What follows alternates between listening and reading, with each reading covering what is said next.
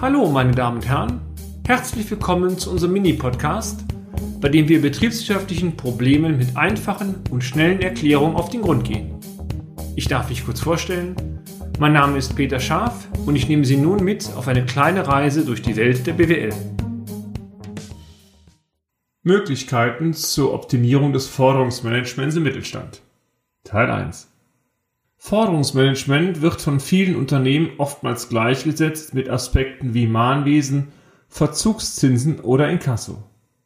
Ein betriebswirtschaftlich effizientes Forderungsmanagement greift bereits zu einem Zeitpunkt ein, bei dem eine Kundenforderung im juristischen Sinne noch gar nicht entstanden ist. Doch welche Maßnahmen sind das im Einzelnen? Hier eine kleine Auswahl. Erstens Auswahl des richtigen Auftraggebers. Eine der entscheidenden Präventivmaßnahmen dürfte die Auswahl des richtigen Auftraggebers sein. Dies setzt eine gute wirtschaftliche Konstitution des potenziellen Auftragsnehmers sowie eine gute Marktlage voraus. Eingehende Bonitätsprüfung des Auftraggebers vor Auftragsannahme, Begrenzung des Auftragsvolumens auf ein vertretbares Maß sowie eine Kundendiversifizierung sind hierzu geeignete Maßnahmen. Zweitens Vereinbarung von realistischen Zahlungsziele. Mit den Auftraggebern sollte explizit über die Zahlungsziele gesprochen und diese dann schriftlich fixiert werden. Dazu gehört auch die aktive Kommunikation, dass die vereinbarten Zahlungsziele auch einzuhalten sind.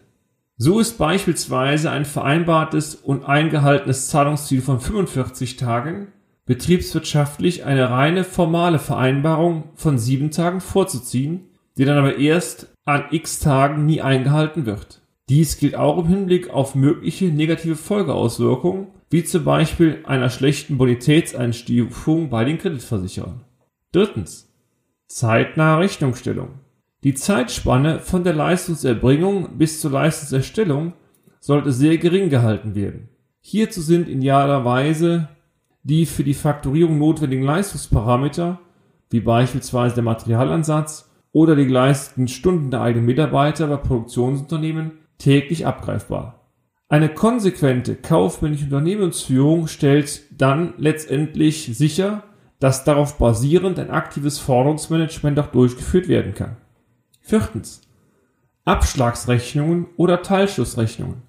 Ab einer gewissen Auftragshöhe sind Abschlagsrechnungen bzw. Teilschlussrechnungen gute Möglichkeiten, künftige Forderungsausfälle zu minimieren.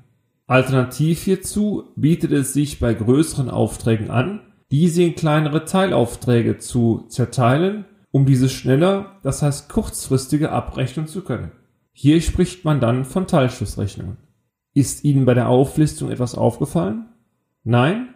Nun, sämtliche der oben angeführten Punkte sind letztendlich Themen, die vom Unternehmen aktiv beeinflusst werden können, und zwar noch bevor eine Rechnung geschrieben wird. Wir stellen bei unseren Mandanten immer wieder fest, wenn die Rechtsanwältin bzw. der Rechtsanwalt eingeschaltet wird, dann ist es fast schon zu spät. Welche weiteren Möglichkeiten zum optimalen Forderungsmanagement noch bestehen, das erfahren Sie in einem weiteren Beitrag. Und damit sind wir auch schon wieder am Ende des heutigen Podcasts. Haben wir Interesse geweckt? Fein. Dann besuchen Sie uns doch einmal auf unserer Homepage unter www.scharf-office.de und schalten Sie auch beim nächsten Mal wieder ein für eine kleine Reise in die Welt der BWL. Ihr Peter Scharf.